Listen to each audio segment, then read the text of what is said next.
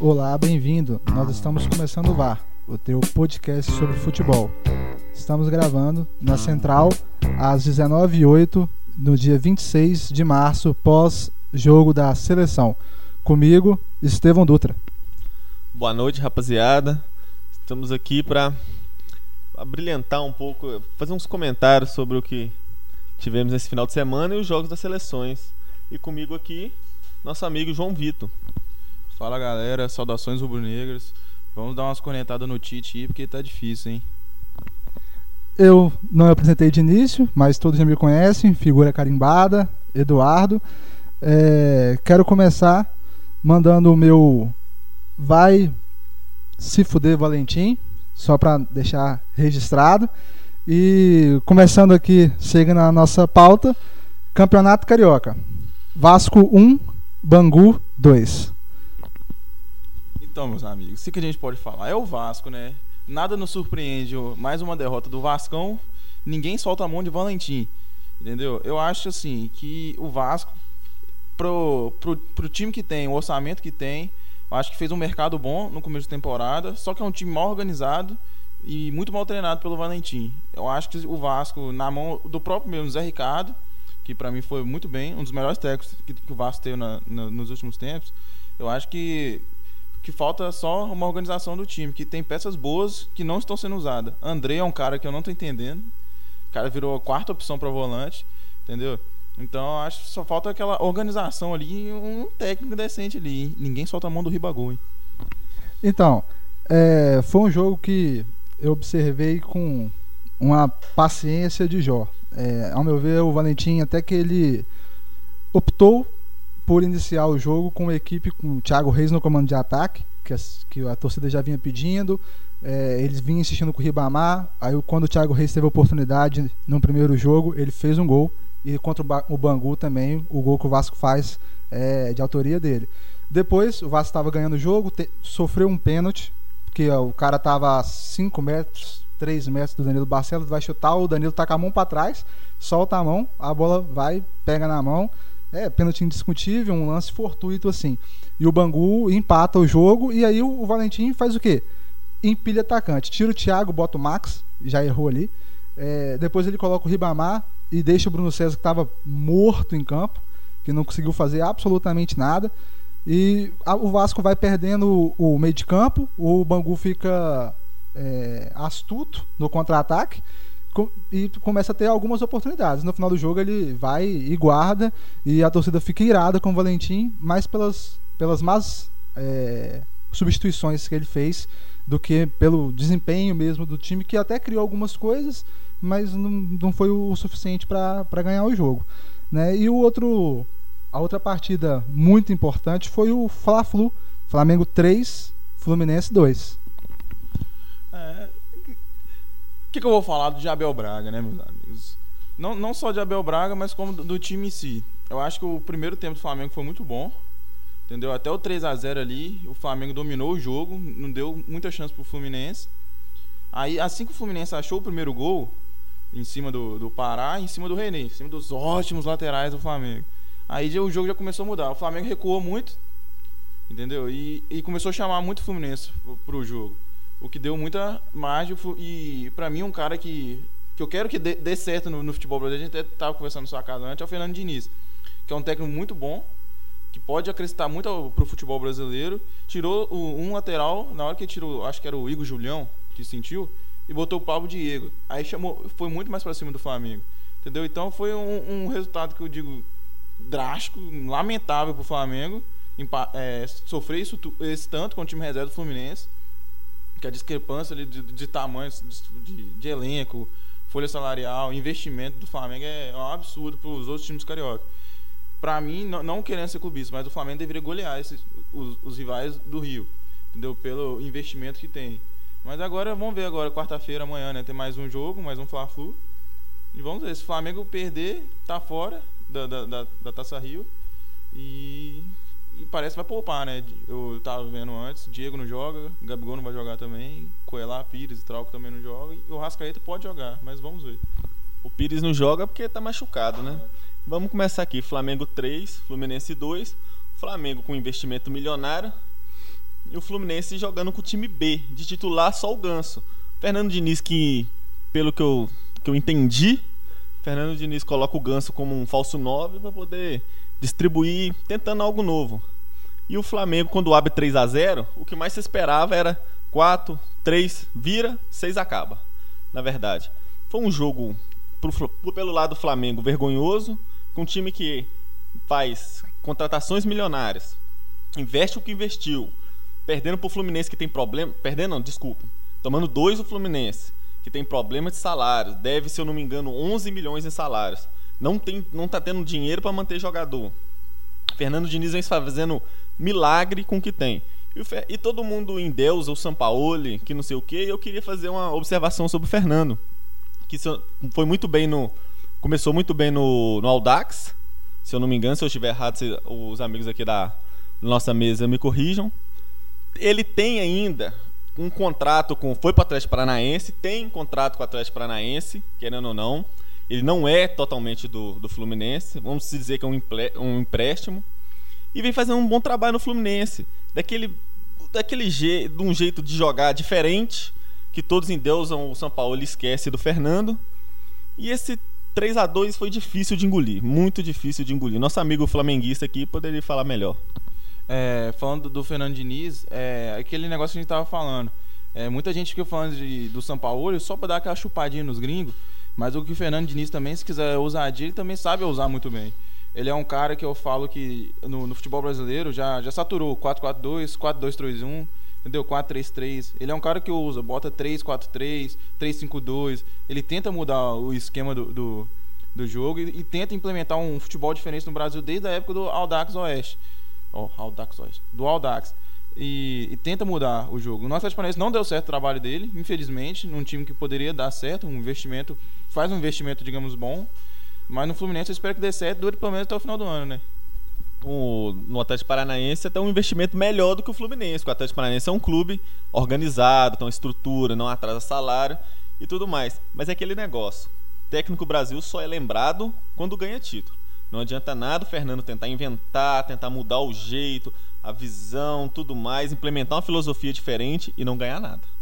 É, ah, o meu panorama da partida, acompanhei também, é, ao vi, vi, o jogo e penso o seguinte: para mim, o Flamengo vai muito bem no primeiro tempo. É, o Pará fez uma boa partida, ao meu ver. Ele que dá assistência pro primeiro gol do Bruno Henrique. O Bruno Henrique é um jogador que eu já comentava que para mim era a melhor contratação do Flamengo, porque é o cara que chega, não, não sente a, a, pressão, entra, resolve, tranquilo. Não que os outros não sejam bons, né? Gabigol, Arrascaeta, são todos muito bons. Mas para mim o Bruno Henrique tem esse perfil. É, depois o Bruno Henrique guarda mais um, né? E, e no terceiro e, e, no terceiro gol é, uma falha de, de um passe né, do Alan, jogador do Fluminense, é, que o Bruno Henrique mesmo, Bruno Henrique que encontra o, o Gabigol, o Gabigol faz o terceiro, assim, é, concordo com o que você falou, acaba três, vira seis. Mas no segundo tempo o Flamengo recua demasiadamente. Eu não sei se por orientação do Abel ou se os próprios jogadores fizeram isso. Mas o Fluminense começa a crescer, ter ritmo de jogo. E o Ganso que começa o jogo à frente, como o Estevão disse há pouco, é, ele é recuado para poder o, começar a empilhar jogador na frente e o Ganso consertar essa saída de jogo do Fluminense que ela estava ruim. Tanto é que o terceiro gol do Flamengo é num, num, um erro de passe do Alan entre os zagueiros. Então o Ganso ele melhora isso. Para mim o Ganso fez uma boa partida, mesmo sendo discreto, porque às vezes para você brilhar você não precisa de aparecer em todos os lances, mas tem o famoso carregador de piano. O Fluminense consegue fazer o primeiro gol é, das duas jogadas que saem pelo lado esquerdo do, de defesa do Flamengo. É, para mim foi até uma falha mais do Léo Duarte no, no segundo gol já do João Pedro do que do, do Pará. Né? E o Fluminense me surpreende porque o, o Diniz, como todos lembraram aqui, é um cara que ousa, não tem medo, vai para cima, precisa do resultado. O Flamengo com um reserva apenas, que era o Ronaldo, no lugar do, do Cuejá que estava convocado. Fluminense com um titular, o Ganso. E o jogo foi pareio assim no resultado. O Flamengo mandou mais no decorrer do jogo. Mas eh, me surpreendeu muito a atitude do Fluminense e as ideias do Fernandinho sendo colocadas em prática e mostrando que, que é um treinador que tem condição mesmo de gerir um, lucro, um grupo, mesmo que, é, entre aspas, limitado. Porque se o treinador for bom, ele pode até fazer com que o jogador produza mais do que naturalmente ele, ele é capaz de produzir. Então, assim, é o meu panorama da partida. E nós tivemos o, o empate americano e Botafogo 2 a 2 para ser sincero, eu, como eu acompanhei o Flamengo e o Fluminense, não tinha como acompanhar Botafogo e, e americano. Foi um 2 a 2 dois gols do ex-vascaíno Romário, pelo lado americano. O Botafogo fica de fora das, semifinais da Taça Rio do Campeonato Carioca, uma grande vergonha. Né? Então, é, os amigos quiserem fazer, falar alguma coisa a respeito. Quero deixar uma, sal, uma salva aqui pro, pro nosso amigo e companheiro que não pode ver hoje, João Pedro, Vasca, botafoguense, né, que acompanha mais esse vexame do time dele. Eu acho que assim, o Botafogo, o que está acontecendo com o Botafogo, eu não estou entendendo, né? Mas é, é, cada dia que passa é mais vergonhoso. Empatar com o americano, não se classificar pro, pro geral, que é mais vergonhoso ainda, entendeu? E trouxe o Diego Souza agora. Para mim não precisaria trazer o Diego Souza, um investimento que você está fazendo muito alto para um jogador que você não sabe se vai render no seu clube. Né? Aquele jogador que já foi há, muito tempo, hoje em dia joga uma posição totalmente diferente do que ele costumava jogar. E eu acho que com, com o salário que está pagando para ele, você poderia trazer uns dois jogadores para compor seu elenco bem melhores do que o, o, Diego Souza. Mas eu acho que é por, por ter o Chiesa no comando de ataque, né? Qualquer, qualquer um ali que o primeiro refúgio que eles achassem, eles iam querer trazer. Então trouxe o Diego Souza e vamos ver como vai ser a temporada do Botafogo. Mais uma vergonha que o Botafogo vem fazendo, porque é o único grande, se eu não me engano, que está fora do, do quadrangular, né? E o time do Botafogo em si, querendo ou não, não sei se o nosso amigo Vascaíno discorda, é melhor do que o do Vasco. Peça, algumas peças são melhores que o do Vasco. É um time um pouco mais organizado, falando de peças, de contratações, investe pesado no Diego Souza, que é aquele jogador que joga bem em time pequeno, jogou bem no esporte. Ano passado, se eu não me engano, estava bem no Fluminense. No, Fluminense não, desculpa, gente. No, no São Paulo. Esse ano já está embaixo, igual o time todo São Paulo, foi pro, pro Botafogo onde não tem pressão nenhuma. Não sei se o Botafogo vai conseguir pagar o que prometeu para ele, mas é uma, é, é uma vergonha. Ô João Pedro, como é que você torce para um time desse, meu compadre? Então, eu acho que o elenco do Botafogo e o Vasco são bem equilibrados, assim, os dois são ruins. é nivelado por baixo. Mas eu, que o Botafogo ele realmente dá uma qualificada boa no elenco contra Diego Souza, Cícero, dá realmente uma encorpada, o time já começa a ter outra cara, igual o Fluminense quando traz o Ganso, tem ali o Luciano, o Pedro voltando de lesão, porque eu citando assim o Fluminense, porque o Fluminense e Vasco Botafogo realmente estão degrau abaixo do, do Flamengo.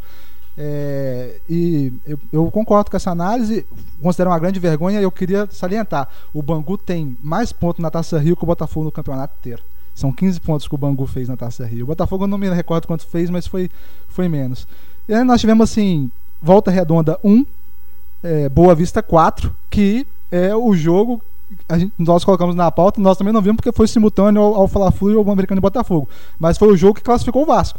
Que se o Volta Redonda empata o jogo, o Vasco estava fora da semifinal da Taça Rio. Estaria na semifinal da taça, do Campeonato Carioca, que é, nos deixa assim impávidos. O Campeonato Carioca tem o regulamento mais esdrúxulo do mundo. É, então, assim, o Vasco vai para a semifinal da Taça Rio por conta disso, mas o Campeonato Carioca tem que deixar registrado. Se for para manter esse, esse calendário e essa forma, tem que acabar, como dizia o Fred. Vou fazer uma pergunta para vocês. O Botafogo está fora da Taça Rio e do Carioca? Vamos fechar as portas aí, Botafogo. Desse jeito não dá, não. Então, assim, e deixando aqui aquele abraço pro Matheus Souto, que pediu para a gente fazer essa análise do Diniz e do time do Fluminense, que foi muito, foi muito bem né, na, no clássico. É, que continue nos acompanhando, a gente agradece aí o prestígio. Então, falando aí de, ainda de Taça Rio, teremos as semifinais. A primeira vai ser disputada amanhã, dia 27, às 21h30, outro Fla-Flu. Qual a expectativa do rubro-negro da mesa para esse confronto? É, rapaz, com os reservas do Fluminense foi o que foi domingo, né? O Fluminense eu acho que vai vir com força máxima agora, como diz o Abel. Vai pegar, o Flamengo vai pegar um time descansado e é um time bem, bem treinado, com as peças que tem ali na defesa ali, que a defesa do, do Fluminense pra mim é horrível e consegue sair jogando muitas vezes, com Digão e Matheus Ferraz. Então acho que vai ser um jogo bem difícil. O Flamengo vai ter alguns jogadores poupados, como eu disse anteriormente. Eu acho que vai ser um, um jogo bem parelho.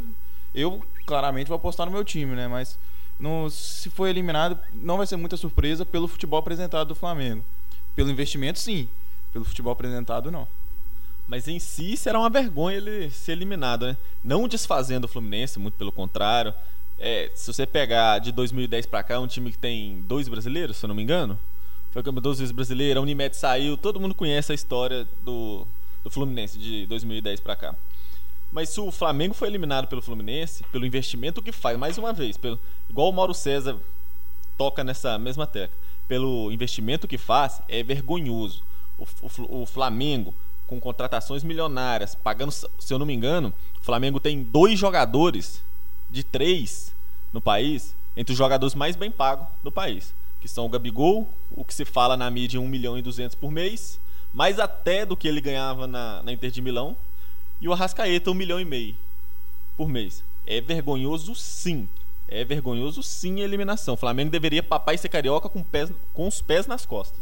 Eu concordo com, com o Estevão, sim. É, é, vergonhoso, mas como eu disse, pelo futebol apresentado pelo Flamengo, não, não seria nenhum vexame, nenhuma surpresa ser eliminado.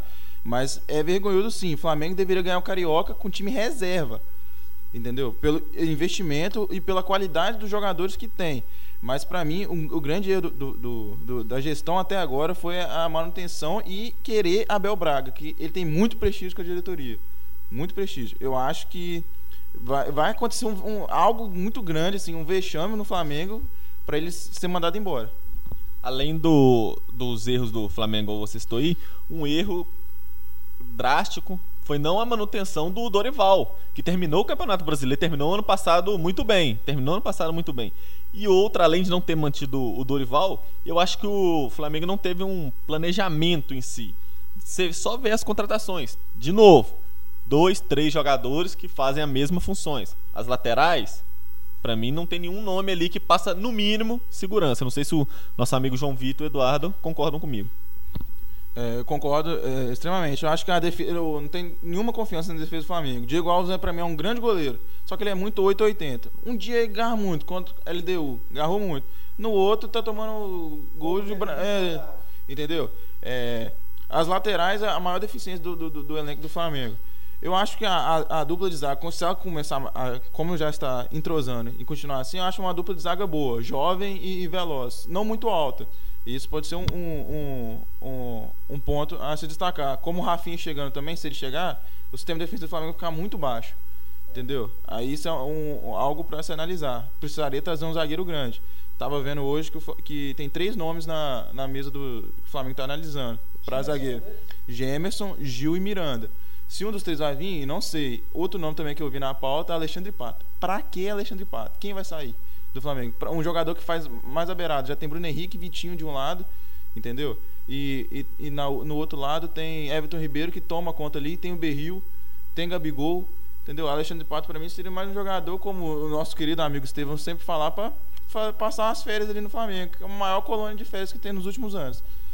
Mas assim, é, vocês não acham que essa possível vinda do Alexandre Pato seria para eventualmente na, no meio de ano, a janela de transferências, a Inter de Milão com o Gabigol sendo valorizado como ele está sendo valorizado. O Gabigol faz um início de ano muito bom e é, eu acho até que hoje foi questionado na imprensa se ele teria alguma oportunidade de disputar essa Copa América. Eu acho que não. Então, se ele, se ele, se ele for vendido, será pelo que ele está fazendo pelo Flamengo. Então, o Alexandre Pato seria um bom, um bom reserva, uma boa opção de mercado no momento. O que, que vocês acham? Eu acho que aí sim cairia muito bem a contratação de Alexandre Pato. Só que eu tava vendo, é, ele não viria para qualquer clube brasileiro por menos de 10 milhões de euros. Entendeu? É muito dinheiro pra você gastar agora para um clube que está querendo ou não, depois desse, desse, dessa tragédia que teve no, no Ninho do Urubu, é um clube que não está podendo gastar assim ainda. Entendeu? Eu acho que sim, se vender o Gabigol, aí vai ter que procurar alguém para comandar o ataque ali, que eu acho que o Pato tem até a, característica parecida do Gabigol, muita mobilidade, entendeu? Um jogador veloz para aquela posição. Mas agora é, vamos ver, né, como que vai ser. Eu particularmente gosto muito do Pato. Sou corintiano, pode parecer até estranho falar isso, mas eu sempre defendi o Pato na época do Corinthians. Se o Pato chegar hoje pro Flamengo, para mim eleva ainda mais o nível do, do elenco do Flamengo. Eleva ainda mais as cobranças no Flamengo. Porque você tem um, um cara do nível do Pato, querendo ou não, que no nosso futebol brasileiro ele é acima da média, Aí sim, igual vocês falaram sobre o, o Gabigol.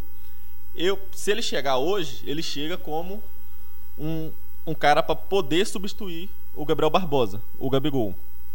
E, João Vitor, deixa o Gil quieto. O Gil tem proposta do Corinthians pro meio do ano, assinar um pré-contrato, já não aguento mais Henrique e Manuel, isso é daqui a pouco, na próxima pauta, mas só para deixar registrado aqui, deixa o Gil quieto. Ninguém solta a mão do Manuel, hein? Manuel é craque. Mas igual você falou em valores, Manuel é craque caralho, mas você igual falou em, varo, em valores, desculpem, 10 milhões de euros, esse, isso em reais dá mais de 40 milhões isso é para ser serão dividido em luvas pro é esse valor é à vista. É o que ele está cobrando pro Palmeiras e pro São Paulo que tem negócio na mesa. Esse é o valor à vista. O Corinthians, na época, isso vai pro bolso dele, do Pato, e do empresário dele. O Corinthians, na época, quando trouxe ele da, do Milan, pagou 15 milhões, mas pro Milan, comprou os direitos econômicos dele. Hoje, o Pato tá livre. É muita grana para investir num jogador. Retorno, eu sou corintiano, acho que ele vai trazer. Porque no Corinthians ele fez 17 gols como reserva e o titular incontestável, que era o Guerreiro quase gol, fez 18. Então, eu concordo com os amigos, acho que o Pato é uma grande contratação se viesse, e ainda mais se perdesse o Gabriel Barbosa. E eu também concordo que é muito dinheiro no jogador que não tem contrato. Sim, eu acho que o Pato vive na Patolândia até hoje. Não, não tem condição. O mercado brasileiro, que a gente sabe como está, né, o Palmeiras e, o Flamengo são exceções, porque são os melhores elencos e os que mais investem. O Cruzeiro tem um elenco muito forte, só para não deixar passar batido? Tem, mas não é um clube que tem condições de fazer esse tipo de aporte. E a gente está vendo isso no noticiário recentemente. Então, é, já pulando para outra semifinal da, da Taça Rio, vai ser Bangu e Vasco, porque o Bangu teve a melhor campanha e tem a vantagem do empate. Né? Então o Vasco obrigatoriamente terá que ganhar o jogo. Perdeu para o Bangu no último sábado. É, vamos ver o que, o Valentim vai aprontar para a gente. É, é o meu medo é se chamar Alberto Valentim. Não temos nenhum jogador do Bangu, não, mas o Valentim eu tenho. É, eu queria fazer só uma pergunta para o Eduardo. É, que, se, que eu não vi o jogo. Contra o, o Bangu, o Vasco jogou com o time titular? Time titular, só o Max Lopes que não. É, Max Lopes e o Raul, que teoricamente o Raul é titular, jogou o Bruno Silva. É, não teria, na minha opinião, assim, o Bruno Silva até que fez um bom jogo, mas não teria que jogar o Bruno Silva, nem o, o Raul teria que jogar o Andrei. Né? E para mim, o Thiago Reis hoje tem que ser o titular do Vasco. Nem Max Lopes nem Ribamar. Thiago Reis, para mim, é a solução do comando de ataque para o Vasco. Thiago Reis é o centroavante da Copinha, certo? E eu queria fazer uma pergunta para Eduardo. Cadê o Lucas Santos? Que hoje foi manchete num, num, num jornal europeu porque ele não tem. É, foi um dos destaques da Copinha, do Vasco da Copinha. O Vasco vem passando por problemas, os jogadores que foram contratados não estão dando certo, não sei, o Eduardo pode falar melhor. Por que o Lucas Santos não tem chance? Então, camisa 10 e capitão da Copinha, um jogador espetacular. Eu, eu acho o Lucas Santos lúcido, além de, né, enquanto novo ainda, o que é muito difícil para a gente ver no futebol. É um cara que tem uma cabeça boa, tem habilidade, está sendo lançado aos poucos também é, o Lucas Santos está com a seleção brasileira, que nem o Estevam ressaltou aqui, saiu hoje confundindo, confundido com jogadores que estavam convocados mesmo pela seleção, está lá fazendo um período de, de teste e compondo elenco para treino. Eu vou até fazer uma antecipação aqui na pauta, que eu conversei isso com o João Vitor, e depois, só para deixar registrado que a gente vai comentar sobre. O Tite havia falado que convocaria é, um jogador novo para compor a seleção. O Lucas Santos foi levado só para compor o elenco para treinamento. Por que não convocar o garoto, já que ele foi para treinar, e colocá-lo à disposição no banco, mesmo que não fosse entrar? Mas já foi para treinar, por que, que não levar? Ele levaria, leva só goleiros, levava sempre um terceiro goleiro de 17 anos. Então, assim, só para a gente, só fica essa, esse levantamento aqui. Nós vamos seguir e depois a gente, vocês respondem essa pergunta para mim sobre o Lucas Santos. É, vamos para o Campeonato Paulista. É, tivemos o primeiro jogo de Novo Horizontino 1, Palmeiras 1. É, o Palmeiras fez mais uma partida ridícula no campeonato. O time do Filipão continua mostrando que é muito aquém do futebol praticado no mundo hoje. É um futebol pobre, um elenco muito caro, um elenco muito bom. É, a minha análise é essa, assim, o Palmeiras precisa de treinador. É igual o Flamengo, tá? Com um cara que tá, para mim, ultrapassado. O Filipão pode voltar a ganhar algum título. Tem toda essa mística do futebol, que nem ele chegou no ano passado e ainda conseguiu ganhar o brasileiro, mas não foi bem na Copa do Brasil nem na Libertadores, que era o foco. Não foi bem entre aspas, né? O cara conseguiu chegar à semifinal, Então, é, isso é, é, ir bem, mas o Palmeiras briga pelo título hoje, principalmente por esses investimentos. E é, querendo excluir esse resultado da semifinal, mas o Palmeiras fez aquele jogo ridículo contra o Boca Juniors ano passado e repete essas péssimas atuações, mas como tinha um time discrepante para todo o brasileiro, conseguiu ser campeão no ano passado ainda. Então é, é o Palmeiras é, é, o de sempre. É, toda vez joga mal, mas vem conseguindo resultados. No final belisca algum título e o Filipão é esquecido. A, a, crítica não vem por conta do resultado, mas o desempenho é muito ruim. O Palmeiras deveria estar jogando muito melhor. O Filipão que chega no Palmeiras com esse com o status de ídolo, né? Saiu campeão, voltou campeão. O Palmeiras que se envolveu numa polêmica aí, até nas redes sociais, chorando de novo reclamando de novo. É um clube que investe pesado, investe pesado, nomes muito controversos, não valem o investimento que fez. Tem um menino, Carlos Eduardo, que fez seis meses bem no Goiás, foi para a Arábia, voltou mais caro do que foi, foi pífio na Arábia. Uma aposta Felipe, um tal de Felipe Luiz também. Felipe Pires, desculpem. Os amigos aqui me consertaram. Felipe Pires. Eu discordo dos amigos que, para mim, é um elenco muito su superestimado. Você pega o, os atacantes do, do Palmeiras, o Borra e o Davidson, fraquíssimos. Os dois caras fracos. Dois caras fraquíssimos. Na zaga, tirando aqui, o Gustavo Gomes, que veio do Milan, Luan, Antônio Carlos, que, já, que era ex-Corinthians, foi lançado junto com o Marquinhos, eu posso falar melhor, são fracos. O Eduardo pode falar melhor do Luan, que veio do, do Vasco o Edu Dracena, que é um bom zagueiro, mas a idade tá chegando. E mais uma vez eu não sei para que, que o Palmeiras chora tanto. Jorge Nicola, esse, hoje, hoje que eu vi, se eu não me engano, foi ontem, vocês podem me ajudar aí, soltou uma, uma matéria falando que os quatro grandes já foram disponibilizados no início do, do Paulistão 24 milhões de reais, só por participação.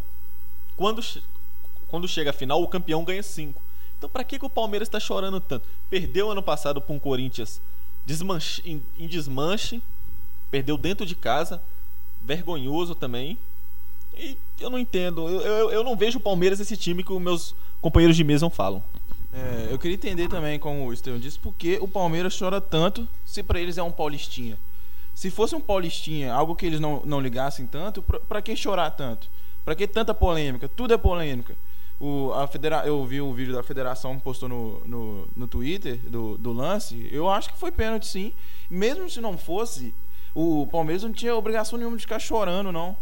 Olha o time do Palmeiras, empatou com o Novo Horizontino. E, tipo assim, você não vê isso na, muito na mídia, tá ligado? É um bagulho que eu, que eu, que eu acho muito estranho, que do Flamengo, Flamengo, qualquer empatezinho, qualquer coisa, tem que alvoroço todo. E do Palmeiras não, não, não é a mesma coisa. Entendeu? Então, eu concordo com os amigos nas análises aí, discordo um pouquinho sobre o elenco, eu acho o elenco do Palmeiras bom, mas eu concordo com o Estevam na parte que ele diz dos dois centravantes do, Flamengo serem, do Palmeiras perdão, serem fracos e a zaga também é bem fraquinha. Você tem ali o Gustavo, que é bom, o Luan do Vasco, eu acho um zagueiro superestimado desde quando ele surgiu, né? É um zagueiro de 20 e poucos anos, 22, 23, que não corre. É uma coisa absurda o Luan, o cara não consegue correr. Então, assim, e sobre a, a, reclamação do Palmeiras também acho que não procede. Eu daria o pênalti que foi dado contra o, o time Alviverde e o gol do Novo Horizontino pela Câmara que a Federação Paulista de Futebol disponibiliza o lance que o VAR decidiu, eu não daria toca na mão naquela bola. Para mim, gol legal, um a um com o Palmeiras jogando aquele futebolzinho muito ruim.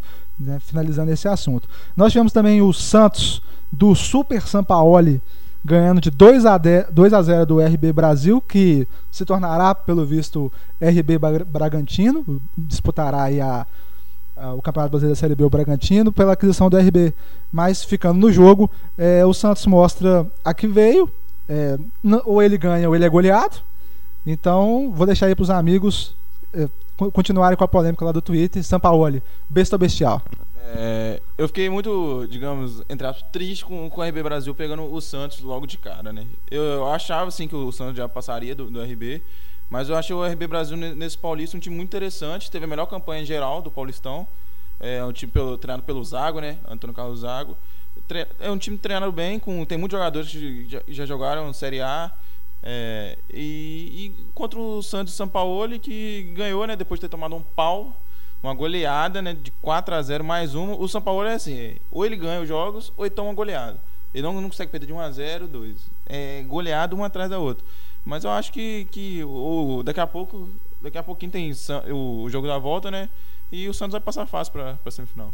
Vale destacar também no Santos um, além do, do trabalho mais ou menos do São Paulo, que para mim técnico bom é técnico que ganha. Independente se tá jogando um bom futebol ou não, só vai ser lembrado se levanta título. Eu sou, eu sou assim, comigo é na risca. Destaca dois jogadores que fizeram dois bons jogos, que é o Jean Mota, que é o meia e artilheiro do Paulistão, fez um bom jogo, e o Rodrigo. Pelo, eu não vi o jogo, vou falar para vocês, acompanhei os melhores momentos depois para me vir no nosso podcast poder formular uma, uma opinião. Foi bem, o Santos favorito contra o RB Brasil, que, como diz o Eduardo, se tornará RB Brasil Bragantino ou RB Bragantino. Hoje já foi efetuada a compra, não é nem a compra, pagamentos de dívidas e tudo mais nessa parceria. Vão trocar o nome, ainda vai continuar com o Bragantino na Série B, se eu não me engano. Vocês olham, posso estar errado, os amigos falam aqui comigo. E a partir de 2020 será o RB Bragantino, RB Brasil Bragantino. Então, eu concordo aí com, com os colegas, acho que o Santos até passa hoje tranquilo. É, fazer aquele bate-bola só pra vocês responderem a pergunta que eu fiz no início. São Paulo, besta ou bestial? Pra mim é besta. Pra mim é besta. Pra mim é bestial. Gosto muito do, do treinador argentino. Então, o outro jogo foi São Paulo Futebol Clube 2, Ituano 1. São Paulo que volta a vencer de, e joga um futebol razoável para bom, né?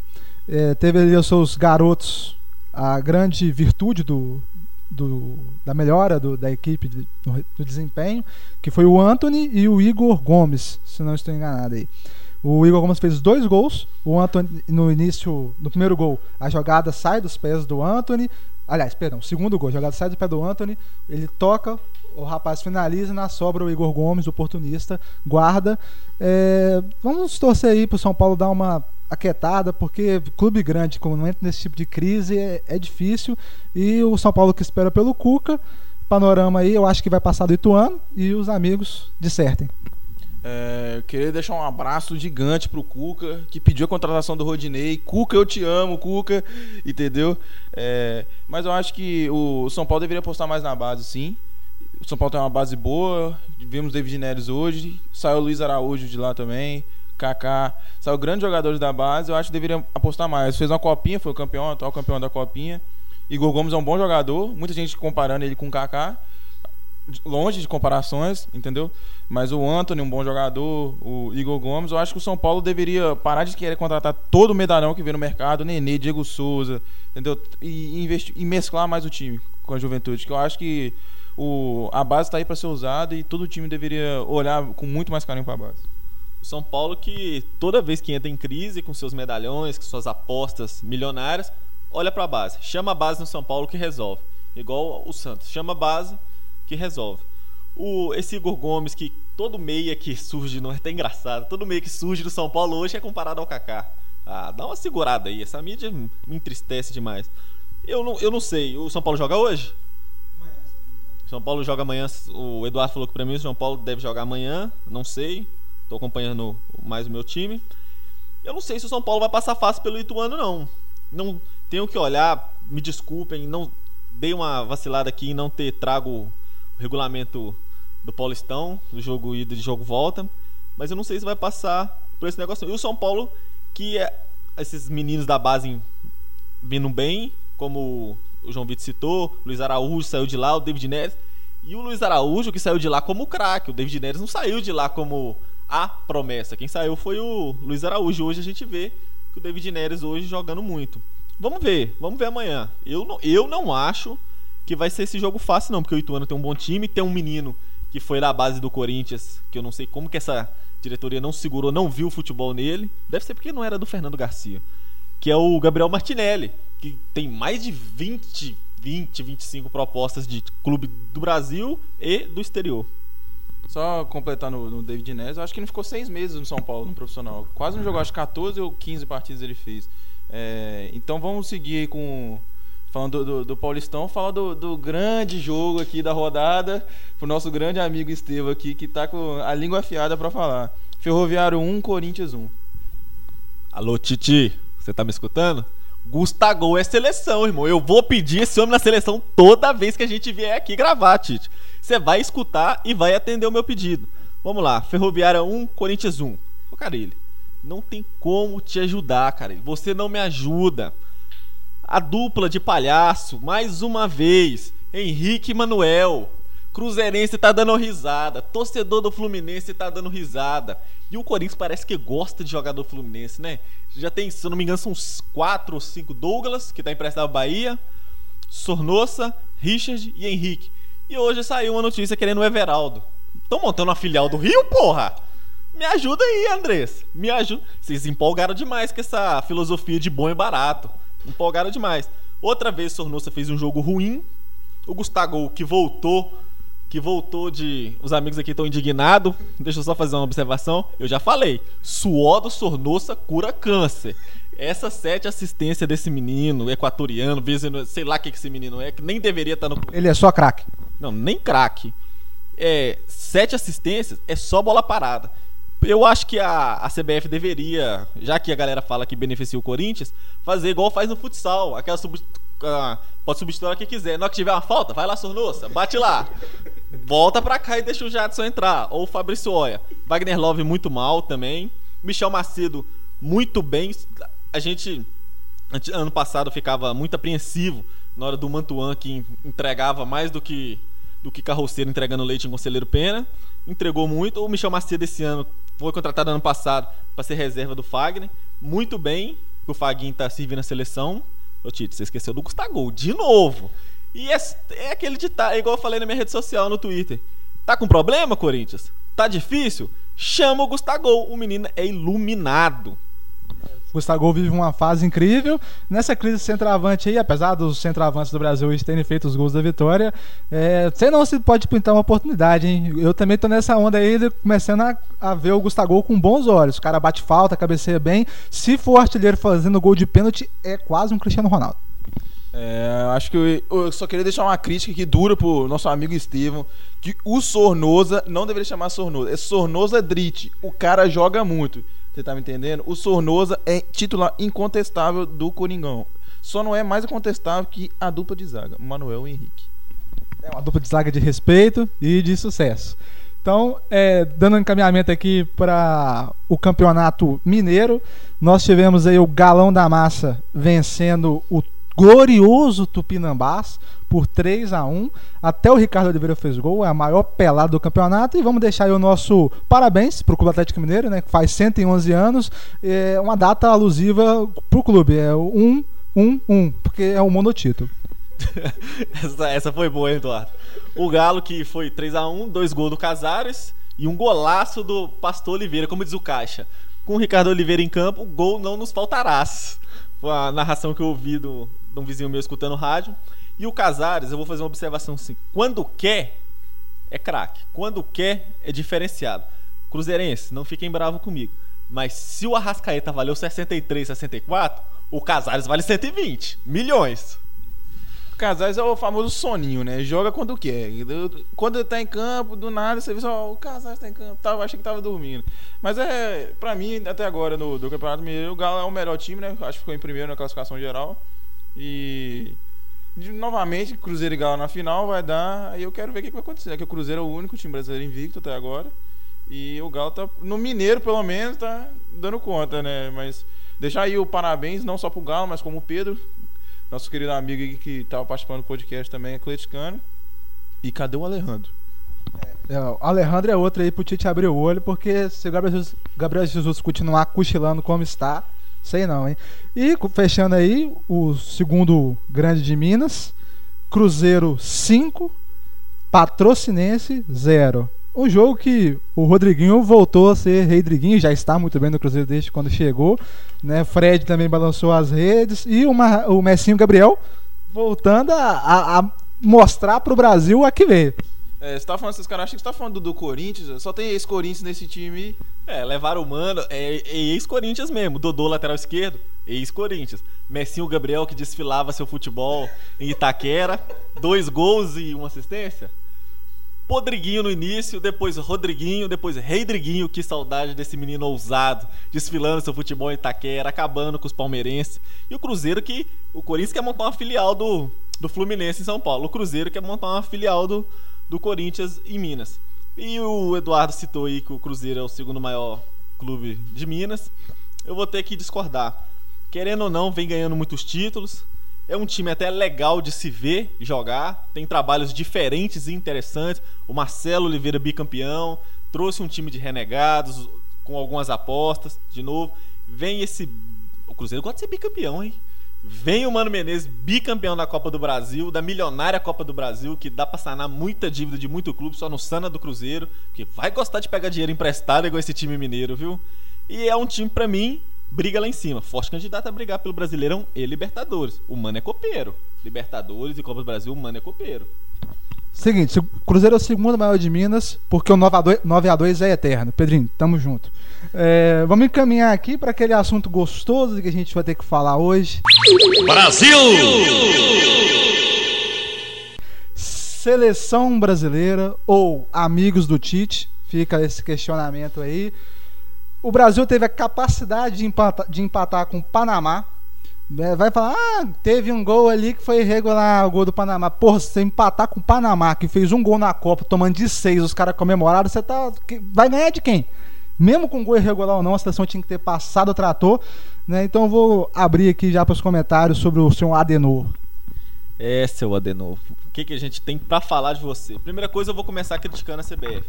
Que depois de uma Copa do Mundo pífia, igual a seleção fez, deveriam ter trocado o comando mais uma vez, o Tite está perdido. Esse, ele perdeu-se num personagem chato que ele virou. As entrevistas dele é chata pra caralho. Ele não tem um.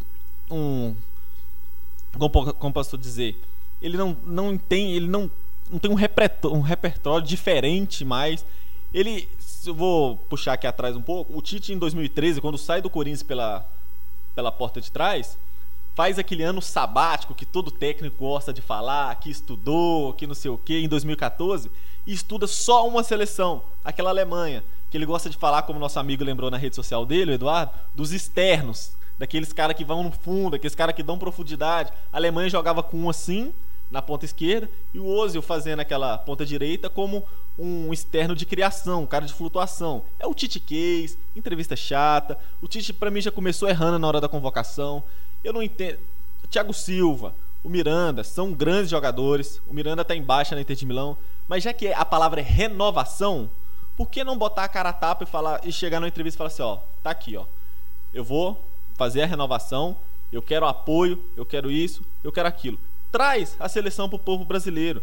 Eu tô cansado de ver amistoso contra o Panamá. Se o Neymar tiver. Por isso que eu falo que a artilharia do Neymar é mentirosa. É artilheiro contra o Panamá, contra contra o Panamá quando ele joga. Quando ele não joga, é um a um. É contra a China, contra não sei o que. Jogadores jogando fora de posição mais uma vez. Richarlison fazendo uma ponta direita, onde ele nunca fez isso no América, nunca fez isso no Fluminense e não faz isso no, no, no Everton. Outro jogador em baixa que desde dezembro não vem tendo boas atuações. O, o Tite tirou o prazer do, do, do, brasileiro de ver a seleção brasileira. Entendeu? Antigamente tinha jogo do Brasil, com, podia ser contra o Panamá, Uzbequistão, mas todo mundo queria ver. Hoje ninguém tem nem tesão de, de ver jogo da seleção brasileira.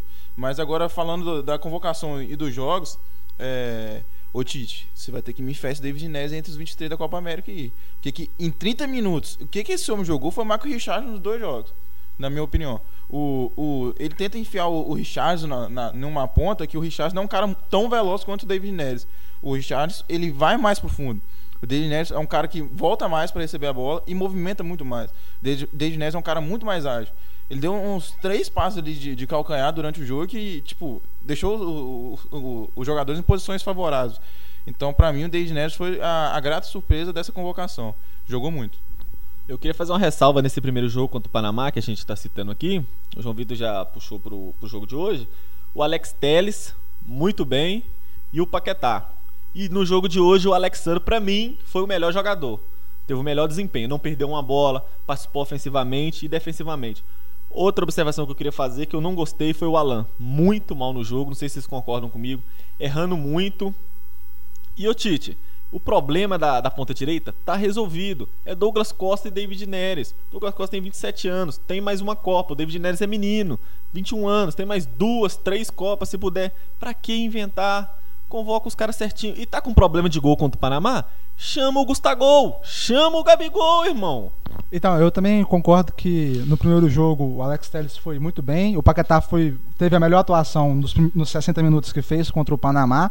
Já trazendo para o jogo de hoje, Brasil 3, República Tcheca 1. É, para mim, o melhor jogador em campo também foi o Alexandre. O Alexandre jogou muito bem. No final do primeiro tempo, ainda brincava que os menos piores eram Alexandre e Coutinho. Coutinho começou os primeiros 10 minutos do jogo muito bem, depois ficou no ostracismo, como a seleção mesmo sempre faz. E o Alexandre jogou o jogo inteiro e, manteve o, o, nível atuado. O Casemiro também foi muito bem no primeiro e no segundo jogo. É, o Paquetá já não foi bem no jogo de hoje, foi substituído no intervalo. E fica aí a esperança que ele seja lembrado na Copa América, porque é um jogador que a gente tem que olhar com carinho aí, muito bom. E vamos seguir nessa toada. David Neres, nem o João Vitor salientou, entrou e mudou o jogo hoje, entrou rabiscando, até o Everton mesmo entrou muito bem. Então a gente tem assim muita opção. Lógico que não são aqueles jogadores que você intimida e tudo mais, porque são jogadores até um pouco desconhecidos ainda no cenário. Mas são jogadores que têm um potencial muito grande, é isso que faz a gente gostar de ver esses meninos serem convocados. É, vou concordar em parte com, com o nosso amigo Estevam aqui. Eu acho que hoje o, o Alan, o primeiro tempo dele foi muito mal, muito mal. Errou tudo que tentou.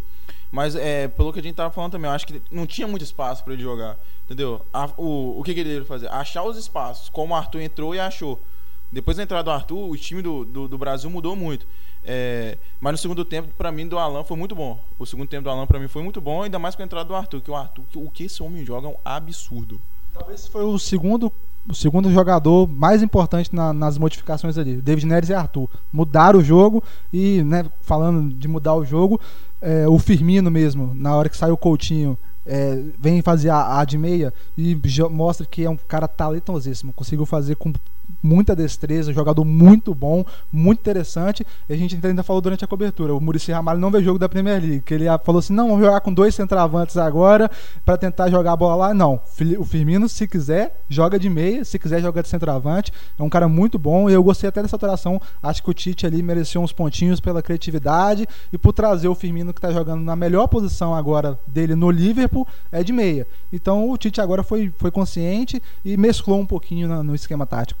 Eu queria perguntar para os amigos se eles concordam. O problema da, da lateral esquerda para essa renovação não tem mais. Para mim é Alexandro e Alex Telles. Pode levar o Marcelo, que é um craque? É. Leva, Tite. Convoca. Mas para mudar o jeito de jogar. Igual hoje. Hoje o jogo não era para um cara das características do Alan. Eu, eu vi assim. Você pega o Arthur, um cara que se move mais, um cara que busca mais a bola, um cara tecnicamente melhor, contra um time mais fechado, dá muito mais certo. É isso que falta, Reper repertório. Falta o Tite fazer uma alta análise, olhar, acordar, olhar no espelho, fazer uma alta análise do seu trabalho, do que, que ele é, porque eu vou falar com vocês, eu sou corintiano, posso falar, vai morrer abraçado. Vai fazer dessa Copa América um, uma espécie de teste de dar bagagem para os jogadores novos. Vai chamar os jogadores amigos dele. escuta o que eu estou te falando. Renato Augusto vai estar nessa convocação para a Copa América. Deus nos livre. O Tite vai chamar os caras para poder tentar ganhar esse torneio e dar uma sobrevida ao trabalho dele. Deixar as críticas um pouco de lado. Eu não sei como não teve nenhuma, nenhuma cota China-Shakhtar nessa última convocação, né? Porque toda convocação tem que ter. Mas eu acho sim que eu, vai ser muito difícil, acho que essa Copa América. Eu não vejo um favorito para ganhar. Argentina muito mal, Brasil muito mal, Colômbia mal também. Então essa Copa América eu acho que vai ser difícil. Se o Tite ganhar, vai dar uma sobrevida assim pro trabalho dele. Mas eu acho que. Não sei, né? Digamos, não sei o que, que, é que vai acontecer nessa Copa América. Eu queria ter visto mais do, do Felipe Anderson, que entrou no primeiro jogo, não entrou nesse. O Fabinho também eu queria ter visto um pouco mais dele, que é outro jogador que, que vem bem desde o Mônaco. Aí teve o tempo de adaptação no Liverpool. Agora tá vindo bem no Liverpool. É um jogador que faz faz volante, faz primeiro, faz segundo, faz a, a, lateral direita caso precise. E um nome no primeiro jogo que eu não escutei falar que para mim foi mal foi o do Miranda. Não sei se vocês concordam comigo. Vi ele de máscara lá, achei legalzinha a máscara, engraçada, mas não escutei muito falar dele. O Militão também, hoje o Galvão citou, falou que foi bem, eu não vi isso tudo. O Marquinhos hoje, muito afobado em algumas e algumas tomadas de decisão. O Thiago Silva, para mim, que não era para estar tá ali. Eu não sei se o Tite gosta do Dedé ou não, mas o Dedé tem que ser chamado. Outros jogadores têm que ser olhados para essa renovação. Se o Tite fosse um homem de caráter, igual ele fala, vou puxar pro caráter.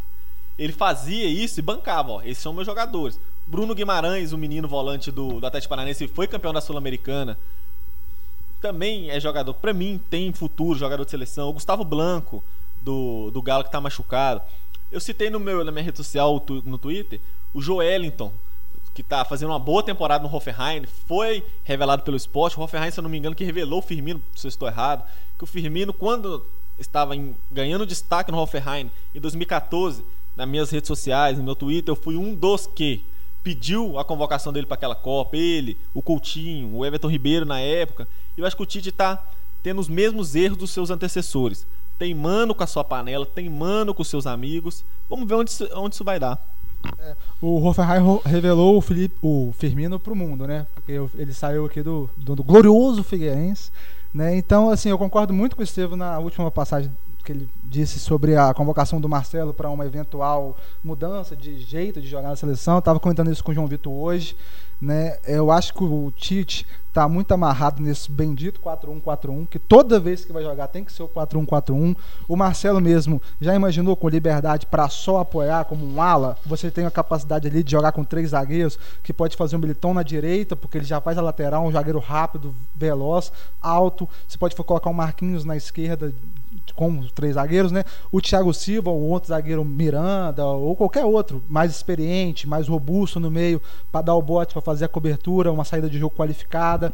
Aí você pode ter ali no meio um volante com pegada como o Casemiro, que joga além de marcar. Tem o Arthur, tem o Paquetá. Então, assim, opções não faltam. Tem até o próprio Bruno Guimarães, que está um pouquinho distante, mas é muito bom jogador. A gente tem muita opção. Tem o Douglas, Douglas Luiz, se quiser fazer teste de verdade, que é para isso que serve amistoso. Então, o Tite, para mim, pode fazer dessas maneiras. É, eu acho que é um equívoco que a gente no Brasil ainda vê um esquema com três zagueiros só para marcar. Você pode fazer um esquema com três zagueiros que ataque muito bem. Ainda mais nós temos alas laterais que pode, você pode colocar o Marcelo, você pode eventualmente colocar o Daniel Alves enquanto não surge um nome de un, unanimidade no futebol brasileiro na lateral direita que, ao meu ver, é a peça na seleção brasileira que mais faz falta, mas você pode improvisar até o Alan ali, de um ala lateral que compõe o meio-campo, você pode colocar o Fabinho, são jogadores que você mesmo citou do Fabinho, que fazem essas várias funções dentro de campo. Pode, se precisar, fazer igual o Diniz, ser arrojado, está precisando de ganhar o jogo, você pode colocar o, o David Neres de um ala e no outro, no outro lado também você pode colocar qualquer jogador de ala pela esquerda, Douglas Costa, que não foi lembrado. Então, assim, a gente tem muito material, pode fazer muitas variáveis e o Tite não precisa de morrer nesse 4-1-4-1, não. Porque, só dando um exemplo, igual o Eduardo falou, pode mesclar, tentar fazer algo diferente. O Coman, se vocês não viram, Alemanha e Holanda, fez isso. A Alemanha também, que deixou, abdicou de jogar de um jeito, joga com três zagueiros hoje. Um dos melhores laterais direitos do mundo, que é o Kimmich, fez jogou de volante ao lado do, do Tony Cross, jogou sem centroavante, com dois jogadores rápidos na frente, fazendo um 3-5-2. Na frente foi o Ganibari e o Sané. A, a Holanda perdendo de 2 a 0 o Coman fez isso também. Trouxe o Blind, abriu um ponta, que é o Promise, deixou o Depay e, e o Babel na frente. Foi um jogo que eu vi. Mudou o jeito de jogar. É isso que falta no Tite. Coragem. Não sei se é nem coragem. Para mim falta capacidade. E eu queria muito que a CBF já amanhã, um sonho, anunciasse o Renato Gaúcho, que é um cara que eu, que, que eu, que eu queria ver na seleção depois do Tite. O Tite arrumou mil mil desculpas quando foi renovado seu contrato. Falou que se tivesse feito os quatro anos, deixaria o cargo, que não sei o quê. Que precisava fazer isso. Ô Tite, o Deschamps foi campeão da Copa do Mundo, trocando o jeito de jogar, a seleção perdendo a Eurocopa para Portugal, que ninguém imaginaria em um ano e meio, dois anos, mudou o jeito de jogar e foi campeão do mundo. Por que, que você não pode falar isso? Por que você não pode fazer isso? É, então, é, nessa pegada aí que a gente está né, comentando, que eu acho que é o que o Tite tem que fazer para qualificar o trabalho, para dar mais soluções. E os jogadores né, é o que não falta, esse amistoso ele pode testar esse monte que a gente já, já está falando aqui. Né, e ele ainda tem a praticidade de, de novo, a seleção brasileira tem jogadores que fazem mais de uma função muito bem. Fabinho, Estevam lembrou, faz volante, faz segundo homem de meio de campo, faz zagueiro, faz lateral. O, o Alan tem a capacidade de fazer lateral, de fazer segundo volante, de fazer até um primeiro volante. O Firmino é centroavante, meia. Então, assim, opção é o que não falta. Marquinhos, joga, que jogou uma barbaridade no primeiro jogo lá da, da Champions, no Trafford, não deixou ninguém do Manchester jogar, ele comeu o meio de campo. Né? Então, é, o Tite tem muita opção, o Tite pode fazer coisas diferentes e eu acho até que ele tem uma certa capacidade. Eu, nós, ele não é unanimidade mais, é, mas ele, dos técnicos brasileiros, com exceção ao Renato, que vive um momento muito bom, o Tite ainda é o melhor de todos. Então, ou a gente abre espaço para o Renato, como diz o Estevam, ou vem busca algum treinador estrangeiro e, e para poder trabalhar dessa forma com a seleção. Mas ele tem que mesclar, não pode ficar agarrado nesse bendito 4-1-4-1 que é o esquema que eu falei aqui com vocês, que ele teve um ano sabático dele, parece que ele estudou um esquema só, gastou um ano aperfeiçoando um esquema só, que depois, em 2015, ele foi campeão do Corinthians. E a gente citou os jogadores de defesa que fazem mais de uma posição, Daniel Alves faz ala com muita qualidade, faz o lateral direito, na frente também você tem o Felipe Anderson, que eu queria ter visto mais dele, que é um jogador que eu gosto dele desde as Olimpíadas, desde a, a que hoje vem bem no West Ham, faz, um faz de meia central, joga na meia esquerda. O Douglas Costa, igual ele citou, não foi convocado por causa de lesão, se eu não me engano. Quando entrou na Copa do Mundo, parece que mudou o jeito de jogar, mas já era tarde.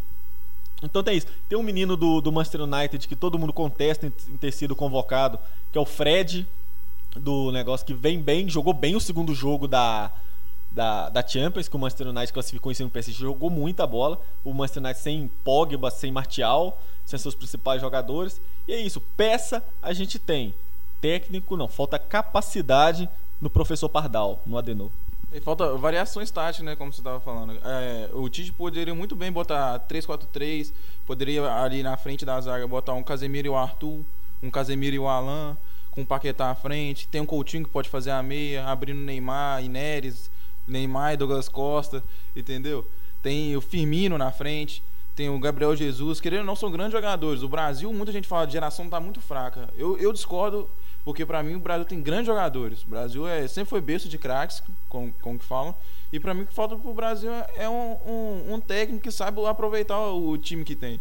O Tite, como vocês estão falando, agarrou no 4-1-4-1, vai ficar aquilo ali até ele ser mandado embora. Até ter mais um vexame. Uma eliminação na Copa América e ir para um Japão da vida.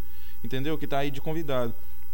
Mas eu acho sim que, que falta uma mudança. Imagina uma zaga, é, Marquinhos, Thiago Silva e Éder Militão, como vocês tinham dito, o Marcelo de ala, entendeu? Só apoiando. E o Marcelo ali no meio campo, ele pode botar a 10 nele e 10 e faixa, que, que o cara é, é, joga de, com classe. Então acho que pro Tite falta essas poucas coisas que se ele não abrir o olho, ele vai rodar. O, lembrando aqui também, o Gabriel Jesus que fez dois gols hoje, para mim vem, vem fraco. Ele, ele mesmo deu uma entrevista falando que entende que está numa fase. E mais uma vez, eu vou pedir outra vez. Não vou pedir Gustavo aqui, não. Gustavo hoje ele deu uma entrevista falando que se vê na seleção, que não tem uma característica igual ele. Empolgou. É tudo a gente uma brincadeira. Pode ser convocado, mas tem um, com as mesmas características que ele, tem o Pedro do Fluminense. Para mim tem tudo para se tornar um bom jogador ou até um grande jogador. Eu vou pedir outra vez. O Gabigol, Firmino, ficou sumido no primeiro jogo. Não sei se vocês concordam comigo. Foi mal no primeiro jogo. Richarlison, que falaram que foi bem, também foi mal. Um cara que perde um gol debaixo do gol contra o Panamá, para mim foi mal. De novo, o Gabigol merece estar tá nessa seleção. O Gabigol merece oportunidade com essa camisa. E essa Copa América, na minha visão, se eu fosse hoje o técnico da seleção, faria uma seleção sem o Neymar, sem a tão falada Neymar dependência. Vou dar canja para esses caras. Vou fazer a tão renovação. Thiago Silva e Miranda, na minha não entra. Dedé é seleção também, Tite. É, falar em Gabigol, é, desde as Olimpíadas eu defendo o Gabigol. Pode procurar lá no, no, no, meu Twitter, tweets falando sobre, sobre o Gabigol. Eu acho que eu já falava, na época o, Jesus tinha acabado de se vender pro City. Eu falava, o Gabigol é mais bola que o Jesus. Jesus é enganação. E Jesus é, é um, para mim, é um, um bom jogador. Nada mais. Um jogador médio, um jogador selecionável, às vezes.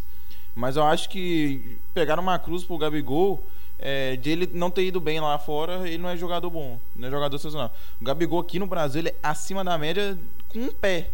O Gabigol joga muito. Então o Gabigol merece sim ter uma chance na seleção, mas creio eu que nessa Copa América agora no, no, o elenco não muda muito desses 23 da última agora.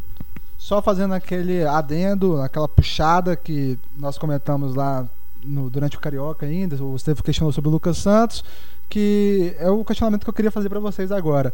Né, eu comentei que ele foi convocado, está no período de teste, de treinamento para a seleção, complementando lá, e a imprensa até colocou uma foto dele como se ele estivesse convocado, mesmo que pudesse jogar.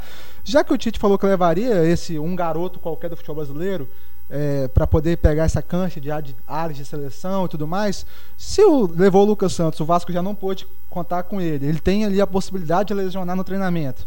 Por que não levar como convocado? E levar esse, desse modo convite para compor questão de treinamento? Vocês acham que ele deveria ser convocado? E isso poderia abrir uma brecha para outros times? O Anthony do São Paulo, é, o Pedrinho do Corinthians, o Ronaldo do Flamengo. E assim você pode pegar N exemplos aí no futebol brasileiro que, gra graças a Deus ou a qualquer divindade, é celeiro de craques. O Alejandro do Galo, você pode ir citando aqui a noite inteira.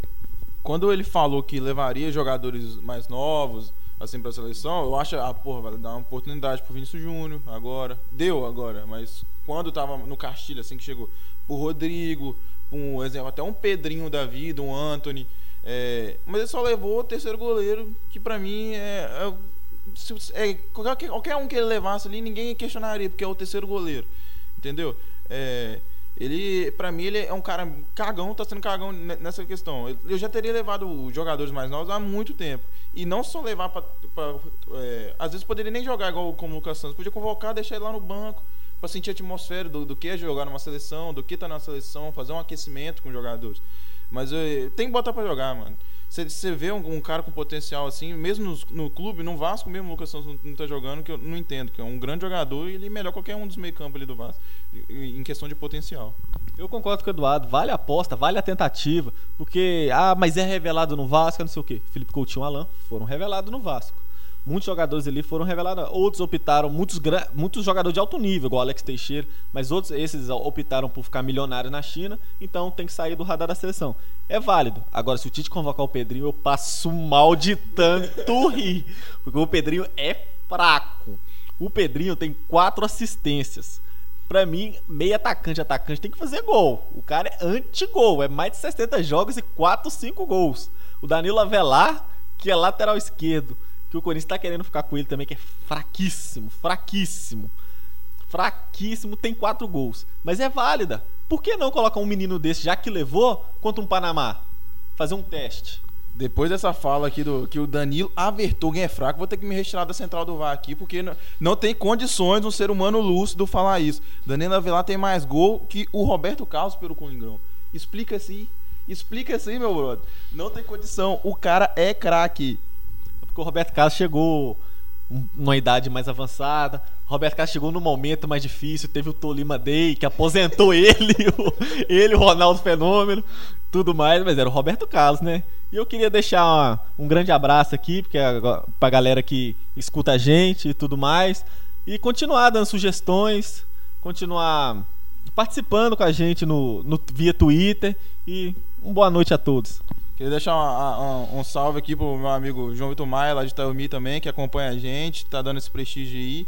E que vocês continuem acompanhando mais a gente. A gente tem o nosso Twitter, Central do VAR, tem nossos Twitters pessoais também, que você encontra lá. Estamos no Spotify, estamos no SoundCloud e tem o nosso site também. Então, se quiser ficar por dentro de, do, do futebol aí de um jeito mais descontraído, só seguir a gente aí.